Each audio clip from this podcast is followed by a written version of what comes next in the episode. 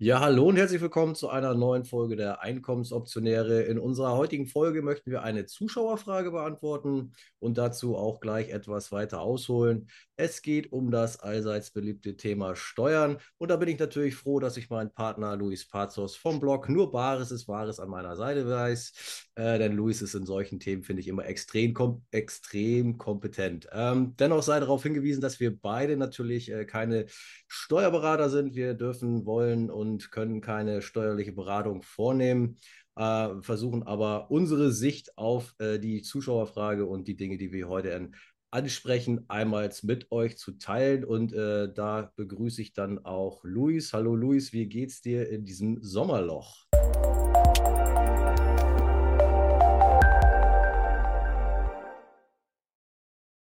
Moin Vincent. Ach, das Sommerloch war gut und prall gefüllt mit Urlaub an der See, mit äh, einer verhinderten Wackenteilnahme, mit äh, einem Ausweichmanöver auf den Rotweinwanderweg an die A. Also ein Mangel an Ereignissen hatte ich jetzt beileibe nicht, aber auch mal gezielt. Bisschen Auszeit vom Blog, vom Podcasten. Und ja, jetzt äh, zum Herbst dann wieder mit vollem Schwung angreifen. Ja? Und wie du richtig gesagt hast, steuerlich sind wir nicht nur auf der Theorieseite natürlich bewandert, sondern auch auf der praktischen Seite. Das heißt, äh, was wir hier natürlich auch referieren, das sind unsere praktischen Erfahrungswerte, dort, wo wir sie eben anbringen können, dort, wo wir Erfahrung haben. Und darüber hinaus werden wir natürlich auch zu den Punkten, zu den angrenzenden Punkten hm, Stellung beziehen. Aber Vincent, wollen wir mal mit der Zuschauerfrage anfangen?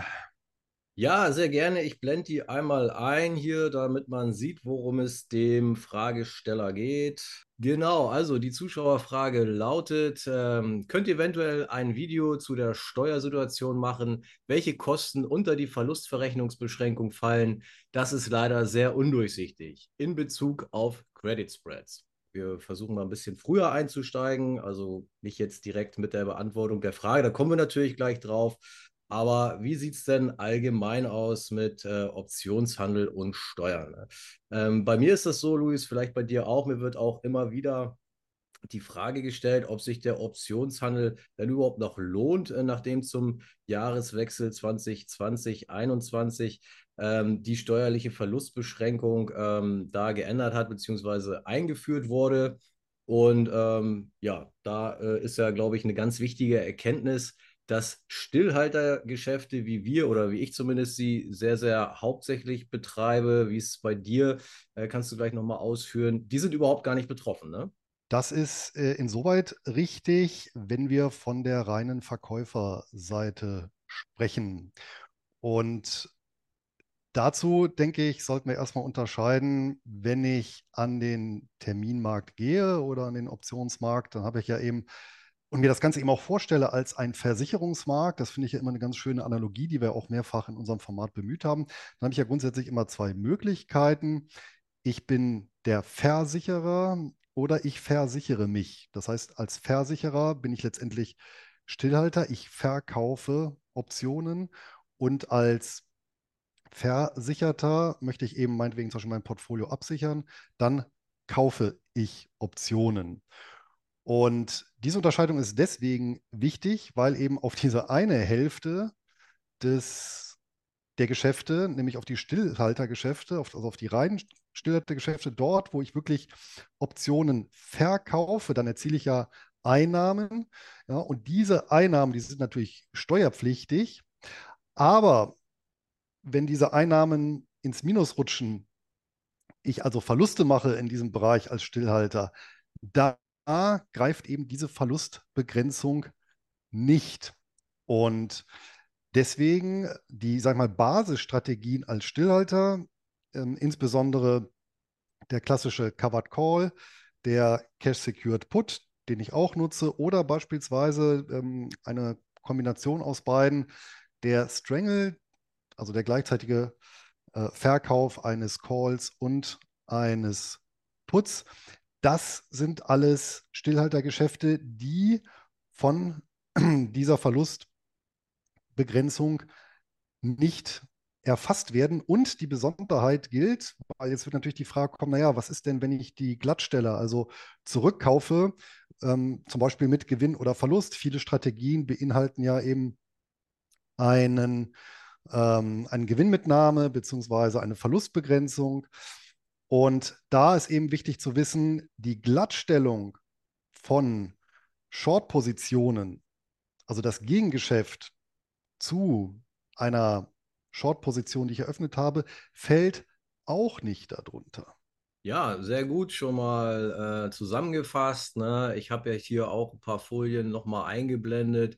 Also wir fassen zusammen. Ja klar, es gibt jetzt diese äh, Verlustbegrenzung äh, oder Verlustverrechnungsbegrenzung, ähm, betrifft aber eben diese Stillhaltergeschäfte nicht, ähm, auch nicht äh, die Glattstellungsgeschäfte im Rahmen von Stillhaltergeschäften. Ähm, das hast du eben wunderbar ausgeführt. Hier steht es auch nochmal auf der Folie geschrieben.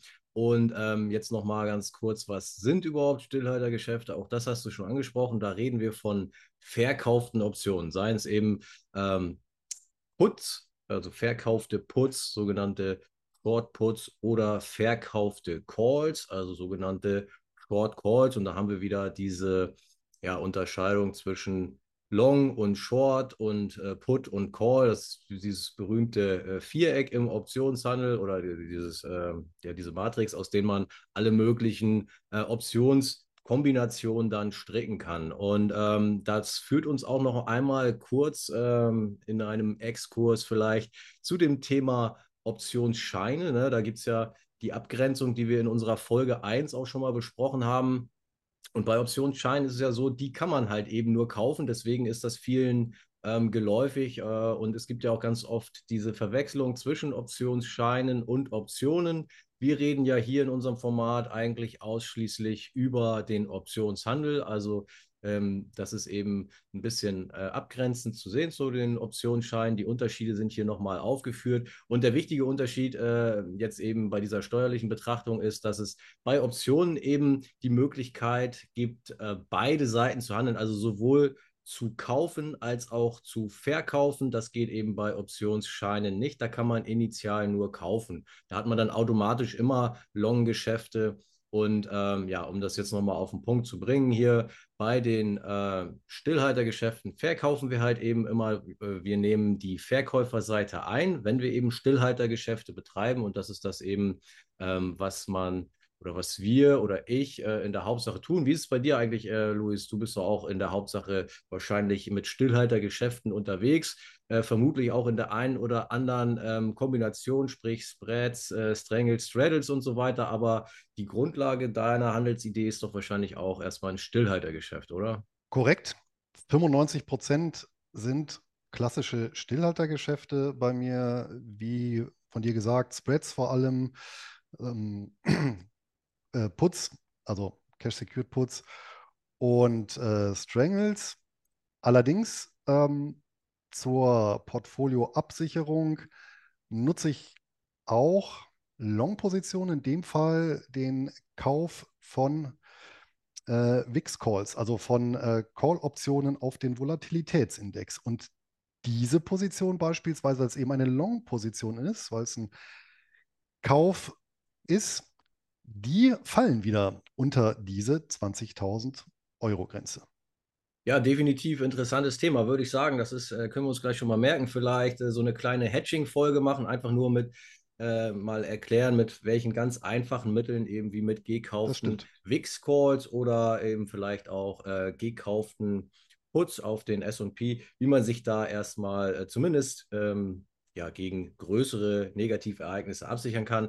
Aber definitiv ist das so, äh, diese gekauften Optionen, die wären dann eben relevant für diesen berühmten 20.000 Euro Verlusttopf, über den wir ja heute reden. Das ist also geklärt, dass wir äh, beide in der Hauptsache eben als Stillhalter unterwegs sind, mit Ausnahme dieser ähm, ja, absichernden Geschäfte, die du auch schon genannt hast. Äh, genau, Stillhaltergeschäfte, warum betreiben wir die? Das ist vielleicht nochmal ganz interessant. Vielleicht kannst du aus deiner Sicht einmal ähm, die Vorteile, die du da siehst? Also warum bist du jetzt nicht auf der Long-Seite hauptsächlich unterwegs? Ne? Kann man ja auch fahren, mhm. diese Strategien, aber äh, warum hast du dich äh, entschieden, im Optionshandel eher auf der oder vermehrt auf der Stillhalterseite zu agieren? Ja, Versicherungen sind erstmal ein lukratives Geschäft, äh, hier in Form des Zeitwertverfalls. Und ich finde halt die Kombination einer gegebenenfalls auch ähm, schwankungsfreien Kapitalbasis, beispielsweise eben in Form von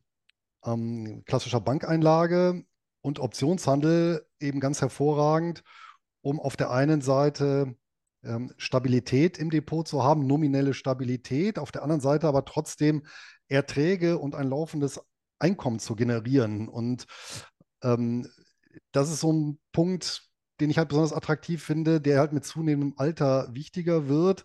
Meiner Meinung nach, wo du dann vielleicht auch sagst, naja, ich möchte mich diesen Schwankungen des Aktienmarktes nicht in epischer Breite aussetzen. Ich habe eben oder ich möchte mir jetzt keine 10 bis 20 Jahre gönnen, wenn der Markt mal abschmiert und äh, bis er sich wieder erholt, und solche Phasen gab es ja in der Vergangenheit immer wieder, und es ist auch nur eine Frage der Zeit, bis solche Phasen wieder kommen. Das haben wir ja vergessen. Das letzte Mal eine lange Phase, das waren ja die Jahre so 2000 bis 2013, wo ich de facto eine Nullrendite am Aktienmarkt hatte. Und um mich hier eben etwas anders zu positionieren, dieses Risiko rauszunehmen, ins Grundportfolio Stabilität reinzubringen, gleichzeitig aber vor allem, das war ja auch in der Null- und Negativzinsphase, hier äh, trotzdem deutlich positive Erträge zu generieren.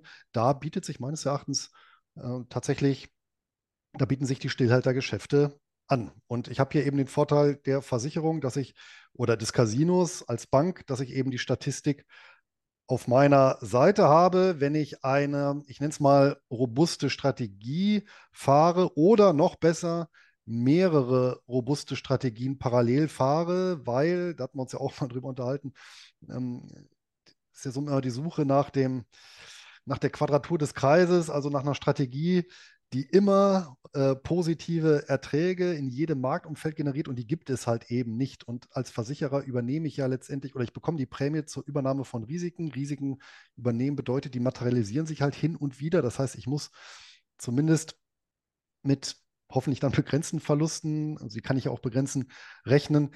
Und ähm, das in Kombination, wie gesagt, verschiedene Strategien parallel, ähm, ja, gibt eben hier auch ein, ein, eine, oder ist ein sehr konservativer Ansatz letztendlich auch in Kombination eben beispielsweise mit den liquiden Mitteln, die ja mittlerweile auf der Bank ja dann auch und beim Broker ja auch wieder verzinst werden. Ja, sehr schön zusammengefasst. Ne? Du hast auch schon äh, die wesentlichen Vorteile genannt, natürlich. Äh, wir sind als Versicherer tätig. Äh, Versicherer gewinnen ja meistens, nicht? Also ist ja so ein einträgliches Geschäft und ähm, so können wir uns auch ein bisschen als Versicherer äh, mit einem angeschlossenen einträglichen Geschäft ähm, betätigen. Wir haben die Statistiken, die Wahrscheinlichkeiten auf unserer Seite, das hast du auch schon äh, angesprochen. Ich blende es nochmal hier ein. Ja. Es gibt eben äh, verschiedene Szenarien und äh, in drei von vier Fällen ist man eben auf der Stillhalterseite dann äh, der Gewinner. Man kann hier gerne die Folie pausieren und sich das anschauen. Ähm, wir wollen es jetzt nicht allzu äh, tief besprechen, weil das ja nicht das Kernthema unserer heutigen Folge ist.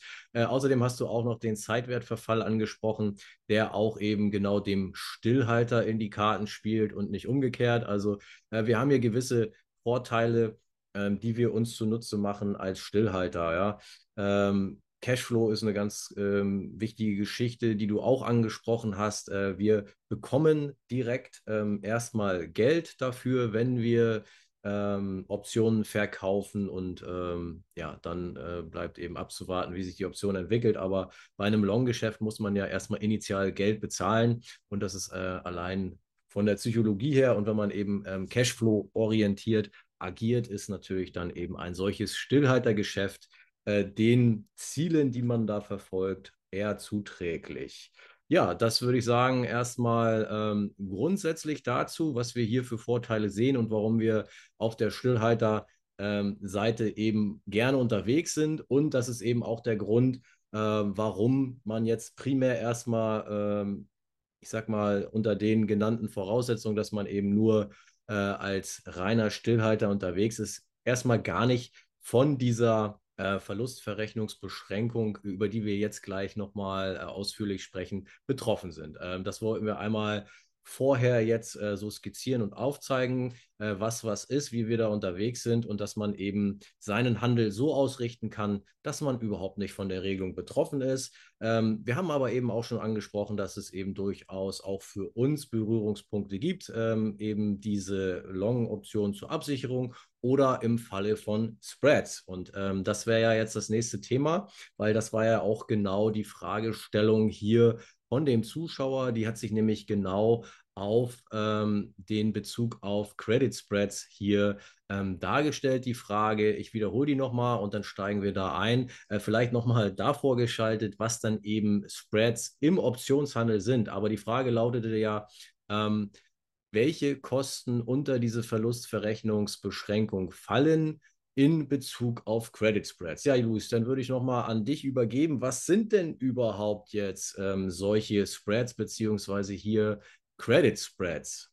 Vincent, wir hatten ja eben besprochen, als Stillhalter, wenn ich ein Cash-Secured Put schreibe, beispielsweise, dann verkaufe ich ja eine Option. Und jetzt hatte ich ja eben auch gesagt, ich kann ja meine Risiken im Handel begrenzen.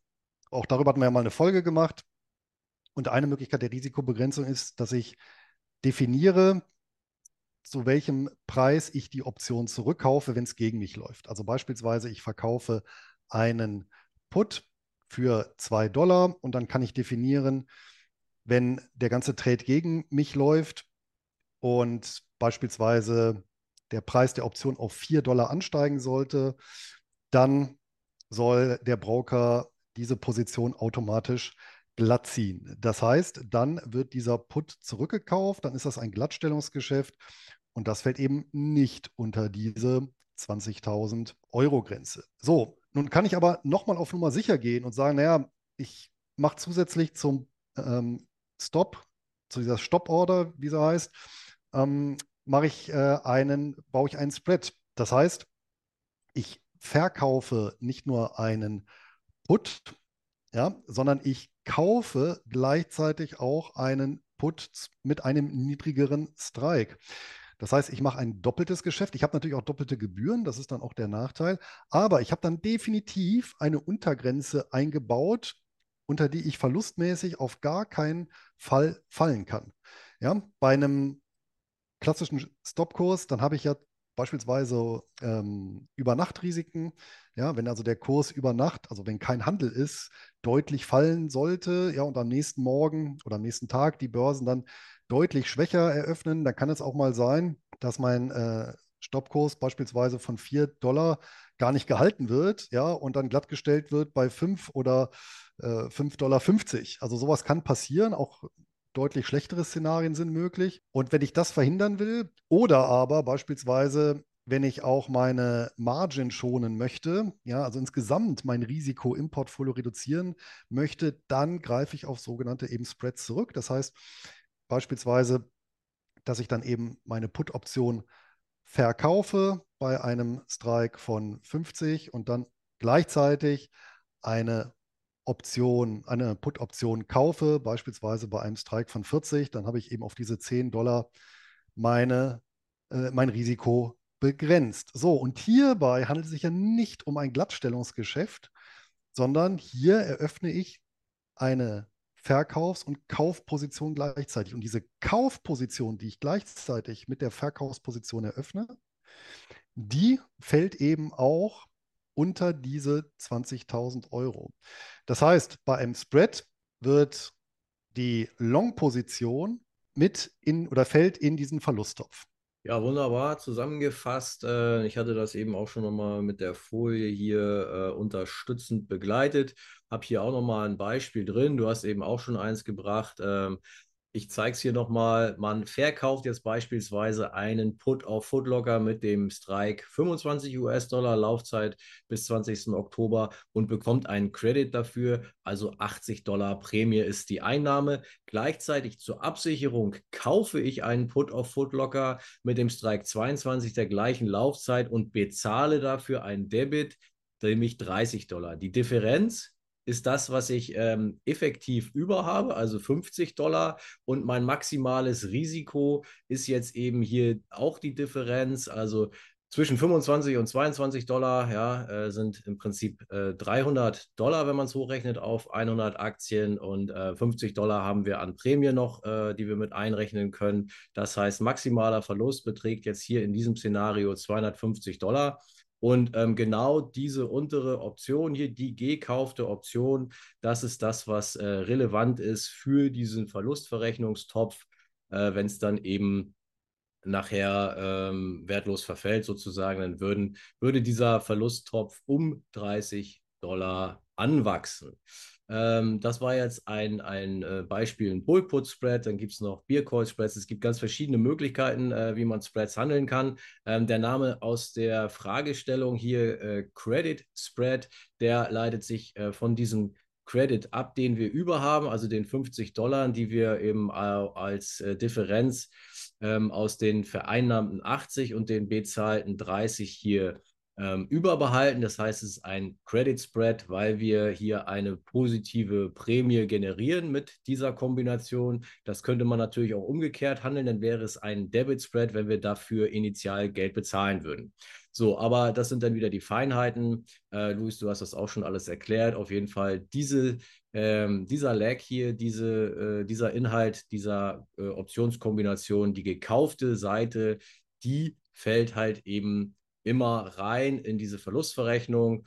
Ähm, das heißt, immer wenn wir also äh, gekaufte Optionen im Spiel haben, ob nun einzeln, äh, wie du äh, zum Beispiel für deine Absicherungsgeschäfte mit äh, Long Calls auf den VIX oder in einer Kombination äh, wie eben dem äh, Spread hier. Es gibt natürlich noch weitere Optionskombinationen, die mit äh, Long Legs arbeiten. Immer wenn eine solche Long-Geschichte in irgendeiner Form beinhaltet ist, dann ist das eben relevant für diesen Verlustverrechnungsbegrenzungstopf hier, über den wir reden.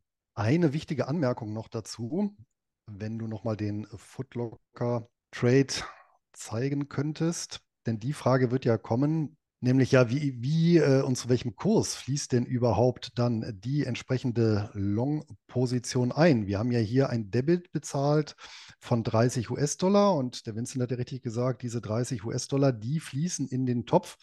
Nun ist der Topf ja aber ein Euro und das deutsche Steuerrecht sieht auch vor, dass die Deklaration immer, egal von welchen steuerlich relevanten Tatbeständen in Euro zu erfolgen hat. Das heißt, ich muss dann diese 30 Euro in, Entschuldigung, diese 30 Dollar in Euro umrechnen zum jeweiligen Tageskurs. Das wäre also äh, hier äh, zum äh, entsprechenden Tageskurs, an dem dieses, dieser Trade durchgeführt wurde. Da, wo ich also das Geld quasi ausgegeben habe für die Option und zu diesem Dollar-Tageskurs nehmen wir eben an, das wäre jetzt hier 1,10 Dollar. Ja, dann müsste ich eben diese 30 US-Dollar durch 1,10 teilen und dann hätte ich eben die Summe in Euro, die in den Verlustverrechnungstopf wandert. Und zu beachten ist auch hier, wenn dieser Spread jetzt verfällt, dann bleibt es bei der Summe. Wenn der allerdings glattgestellt wird, ich also den, nicht nur den verkauften Put zurückkaufe, sondern auch den gekauften Put letztendlich verkaufe im Rahmen eines Glattstellungsgeschäftes, also genau die Gegenposition eingehe, dann bleibt ja dann eine Differenz. Das heißt, die muss ich dann auch nochmal rausrechnen. Ja, also wir sehen auch hier, das wird manuell sehr schnell, sehr kompliziert, aber zum Glück nimmt uns da ja auch der Broker letztendlich die Arbeit ab mit den richtigen Einstellungen. Äh, genau, also das wollte ich auch gerade sagen. Ähm, zumindest die Umrechnung zum tagesaktuellen Kurs, das übernimmt ja Interactive Brokers für uns. Äh, von daher, das ist relativ einfach noch. Das andere, was du gesagt hast, ist natürlich auch äh, wichtig. Ich hatte ja gesagt, dass ähm, ja, der Verlustverrechnungstopf dann um die 30 US-Dollar, die man zwar noch in äh, Euro umrechnen muss, äh, sich aber um, um diese 30 Dollar ähm, füllt, wenn die Option komplett wertlos verfällt. Äh, du hast schon die Sache angesprochen, wenn man den unterwegs noch glatt stellt, dann natürlich nur das, was ähm, davon äh, Minus ist, sozusagen. Es gibt ja aber auch den Fall, dass ein solcher äh, gekaufter Put dann äh, sogar einen Gewinn äh, erwirtschaftet. Ne? Dann, halt, dann würde das eben heißen, dass der ähm, quasi gar nicht für den äh, Verlust sozusagen äh, berücksichtigt wird, weil ja gar kein Verlust entstanden ist. Das gibt es ja eben auch, dass äh, unser absicherndes Geschäft dann eben sogar äh, ein Stück weit in den Gewinn läuft und unseren Gesamtverlust aus dem Spread eben entsprechend schmälert. Aber dann würde eben gar nichts in den Verlusttopf wandern, wenn sich dieser gekaufte Put eben äh, positiv sogar entwickelt. Damit haben wir eigentlich jetzt mal umrissen, wann was wie betroffen ist. Ähm, ja, um also auf die Fragestellung äh, des Kommentators da einzugehen, ist jetzt erstmal soweit, ähm, glaube ich, ähm, dargestellt worden, wann was wie in diesen Verlusttopf wandert. Und jetzt möchte ich einmal an einem zugegebenermaßen Extrembeispiel äh, die Negativauswirkungen oder mögliche Negativauswirkungen äh, dieser Regelung einmal darstellen, äh, um eben aufzuzeigen, warum es auch einen ziemlich großen Aufschrei in der Szene gab, als dieses ähm, Gesetz, diese Verlustverrechnungsbeschränkung eingeführt wurde. Das kann man hier äh, nachfolgend einmal ganz gut verstehen und sehen, glaube ich. Weil wir fragen uns ja jetzt, was hat das für praktische Auswirkungen? Ähm, einfach mal ein Beispiel, ähm, was jetzt auch nicht, es ist zwar extrem, aber es ist nicht komplett unrealistisch. Von daher ähm, einmal versuchen, sich mit reinzudenken. Ich habe jetzt hier gesagt, ein Optionshändler handelte im Jahr 2022. Das Jahr ist im Prinzip egal, also auf jeden Fall eben nach Einführung dieser Regelung. Viele Spreads zum Beispiel und verdiente mit den äh, Shortlegs äh, 70.000 Euro und machte mit den Longlegs gleichzeitig 60.000 Euro Verlust. Es gibt ja durchaus Strategien, die dann eben bewusst äh, auch ähm, diese Verluste mit in Kauf nehmen. Solange die Gewinne höher sind, ist ja alles schön. Ich will ja schließlich am Ende des Tages oder am Ende des Jahres hier einfach nur ähm, ja, positiv sein in meiner Rechnung. Äh, wir haben das gesagt, ähm, oft wird das eben bei Spreads zur ähm, Risiko oder auch zur Margenoptimierung, also Risiko, Risikobegrenzung, Margenoptimierung genutzt von Leuten. Und dann ist es durchaus realistisch, dass man hier ein solches Verhältnis hat. Nüchtern und Vorsteuern betrachtet ergibt das einen feinen Gewinn von 10.000 Euro. Der gesunde Menschenverstand geht nun davon aus, dass man diesen Gewinn mit der Kapitalertragssteuer 26,375 äh, Prozent versteuern muss. Es bleiben also äh, 7.000 362,50 Euro Gewinn. Äh, dieses Mehr stimmt nicht. Mit dem gesunden Menschenverstand kommt man aber in der deutschen äh, Steuergesetzgebung leider oft nicht weit, denn unsere Führung hat sich folgende Genialität ausgesagt. Ähm, und das ist jetzt dann eben die Quintessenz dieser, dieser steuerlichen Regelung. Um die Steuerlast jetzt äh, wirklich zu ermitteln, darf man nur noch maximal 20.000 Euro Verlust äh, von den 70.000 Euro Gewinn abziehen. Daher der Begriff Verlustverrechnungsbegrenzung. Ja, man kann jetzt wirklich nur noch maximal 20.000 und deswegen redet man auch immer von diesem 20.000 Euro Verlusttopf von seinen Gewinnen abziehen. So, wie sieht das dann aus? Ähm, statt der äh, tatsächlichen äh, 60.000 Euro Verlust, die wir hier hatten, aus den äh, Long-Optionen dürfen eben nur maximal 20.000 Euro pro Jahr vom Gewinn mit Short-Optionen äh, abge abgezogen werden. Das ergibt dann eben äh, 70.000 Euro äh, Gewinn minus die 20.000 Euro, die wir maximal abziehen dürfen. Das heißt, ich habe ähm, 50.000 Euro steuerlichen Gewinn und auf den werden nun dann eben diese Kapitalertragssteuern fällig und äh, damit gehen 13.186,50 Euro an den Fiskus. Zur Erinnerung, real verdient wurden lediglich 10.000 Euro.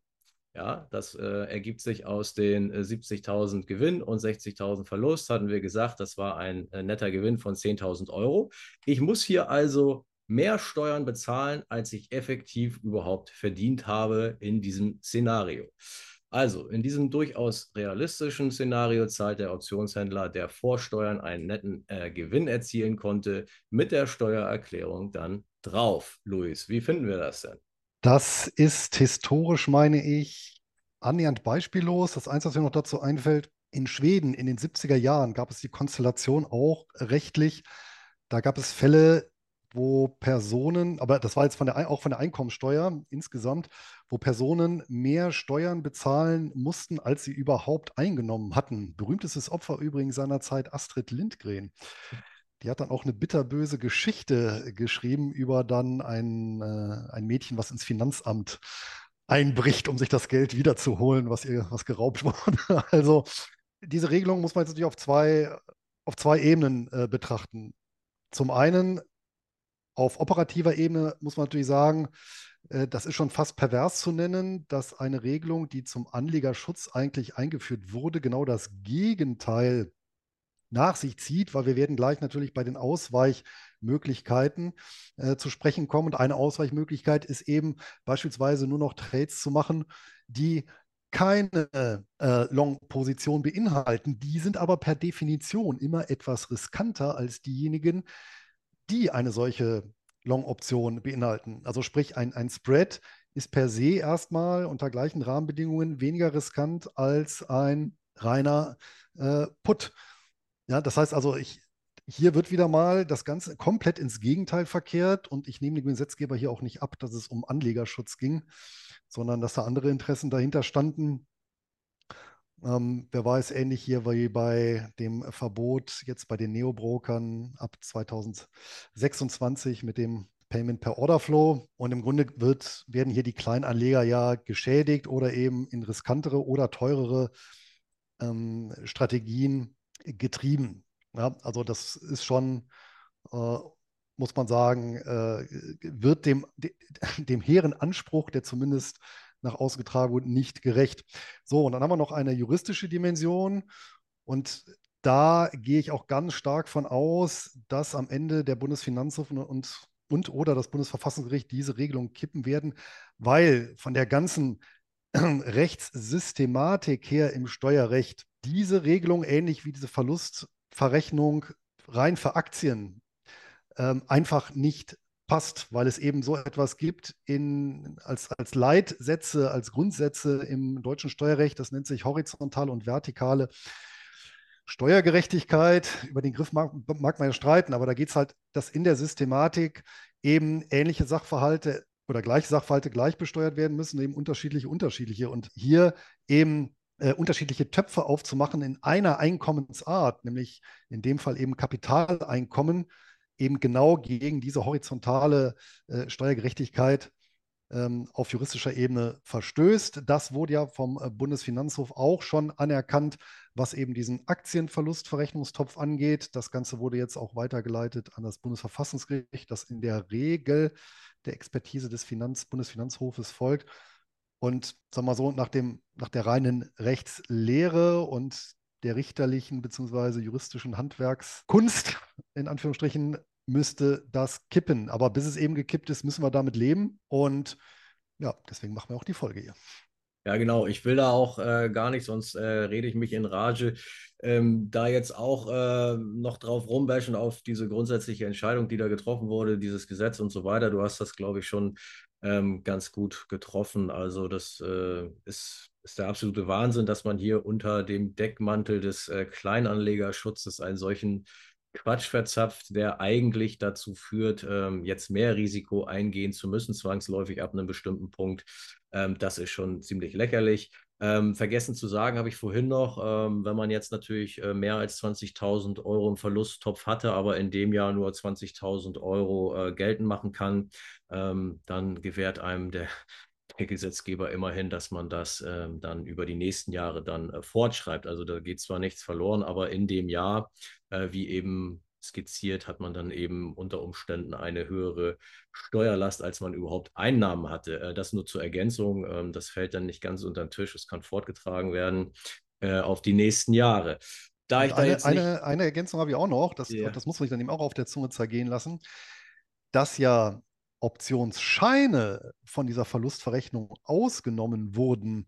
Also genau jene Finanzvehikel, die eben von Finanzinstituten emittiert werden, also wo im Prinzip ähm, das Finanzinstitut ja short geht, indem es als Verkäufer auftritt und der Privatkunde aber nur long gehen kann, weil er eben diese Optionsscheine ja nur kaufen kann. Und auf mysteriöse Art und Weise ist es eben ausgerechnet der Optionsschein ausgenommen worden von dieser Regelung. Ein Teufel, der Böses dabei denkt.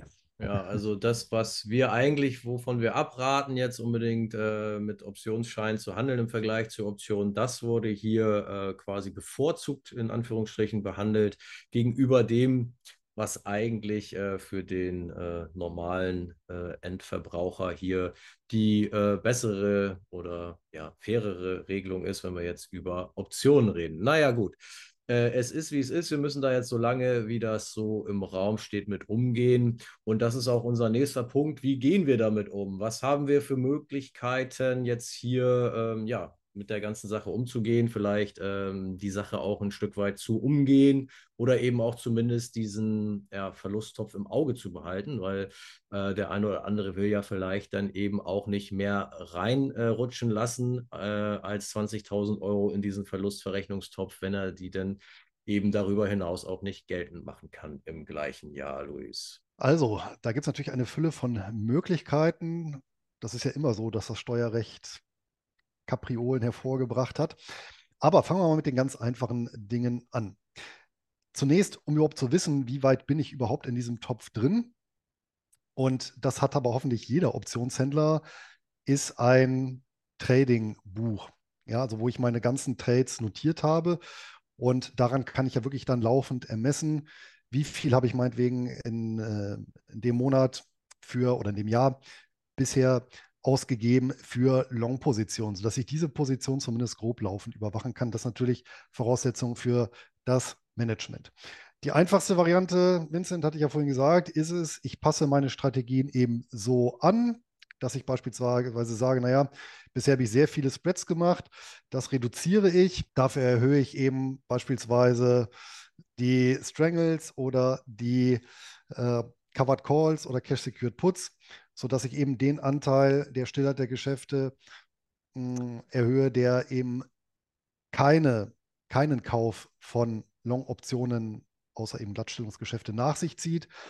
Dann habe ich damit schon mal ähm, das Ganze so weit dann reduziert, dass ich eben unter dieser 20.000 Euro Grenze bin. Das kommt natürlich sehr darauf an, was möchte ich für einen Ertrag generieren, ja, wie ist mein, meine Risikotoleranz und überhaupt, wie groß ist denn überhaupt mein Depot? Ich meine, wenn ich ein Depot habe mit, mit 20.000 Euro und da Option schreibe, dann ist die Gefahr relativ gering, äh, dass ich diese 20.000 Euro Verlust äh, Verlustbegrenzung äh, knacke. Wenn ich natürlich ein Depot habe mit einer Million und ähm, recht viel mit Long, ähm, Optionen hier auch hantiere, dann ist die Wahrscheinlichkeit relativ groß. Und dann kann ich mir natürlich weitergehende Maßnahmen ausdenken. Eine weitere sehr einfache Maßnahme ist, sofern ich verheiratet bin und der Ehepartner beispielsweise keine äh, Stillhaltergeschäfte, also keinen Optionshandel betreibt, dann kann ich das Depot als gemeinsames Depot, das ist übrigens auch die Voraussetzung, ne? also nicht gemeinschaftliche Veranlagung bei der Steuer, sondern ein Gemeinschaftsdepot.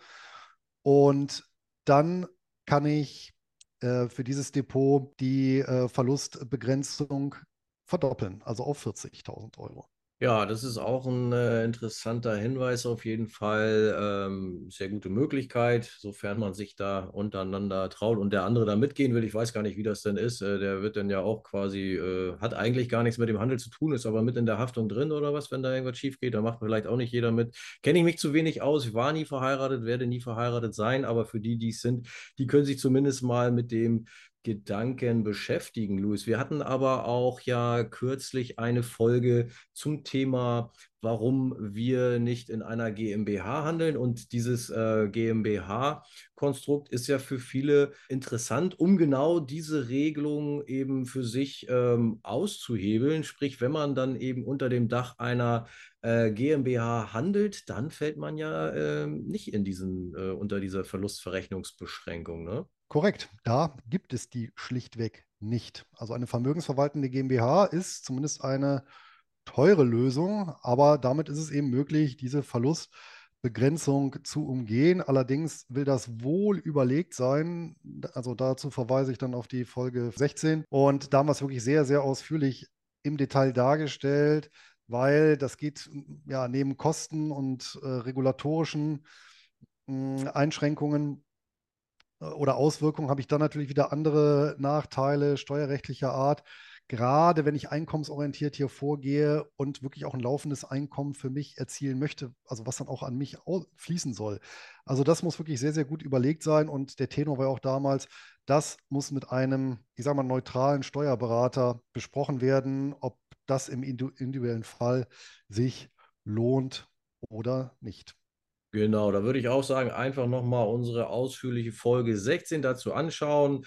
Ähm, wir haben das, ich glaube, versucht, äh, neutral darzustellen, haben aber eben auch die Gründe klar rausgekehrt, warum wir persönlich jetzt nicht ähm, eine vermögensverwaltende GmbH in Betracht ziehen zum Handel, aber dass es für den einen oder anderen äh, sicherlich durchaus Sinn ergeben könnte. Unter anderem äh, kann man halt eben genau diesen Verlustverrechnungstopf dann quasi umgehen. Der wird dann irrelevant, solange man sich äh, unter dem Dach einer GmbH da bewegt. Ähm, genau, du hattest angesprochen, ähm, verschiedene äh, Trading-Logbuch-Softwaren gibt es ja oder eigene Excel-Tabellen, wo man das eben trackt. Äh, wer das versäumt hat oder wer da irgendwie nicht auf Stand ist, der kann das auch in der IB-Kontoverwaltung. Da kann man auch so individuelle Berichte oder äh, konfigurieren und da kann man dann auch ähm, gibt es auch Möglichkeiten zwischen Long und Short, ähm, sich das ausweisen zu lassen. Und dann sind da auch nochmal die äh, Aktiengeschäfte und Optionsgeschäfte getrennt aufgeführt. Da würde man das auch finden, aber ich denke, das würde den Rahmen äh, der heutigen Folge hier sprengen. Wir haben, glaube ich, ähm, die gut gefüllt, vollgepackt mit Informationen und äh, ich denke auch die Frage des Zuschauers ausreichend und abschließend beantwortet, Luis. Ein Schlusswort von dir, vielleicht nochmal ein Hinweis auf unsere Veranstaltung im Oktober. Unbedingt. Und eine Ausweichstrategie, die soll ja nicht unerwähnt bleiben, nämlich auswandern. Ja. Grüße gehen raus an Carsten, den Kassel-Trader auf äh, Zypern. Und ja. das war ja tatsächlich für viele Professionelle oder für viele ähm, Optionshändler, die auch von den Einnahmen gelebt haben, dann tatsächlich einen Grund äh, auszuwandern. Ja. In der Tat, gerade auf Zypern tummeln sich ja viele Kollegen, aber auch ähm, ja, in anderen Teilen der Welt. Ich kenne persönlich noch jemanden in Thailand und so weiter. Da gibt es äh, verschiedene Länder mit verschiedenen Gestaltungsmöglichkeiten, äh, oft auch verbunden mit äh, besserem Klima, besserem Wetter.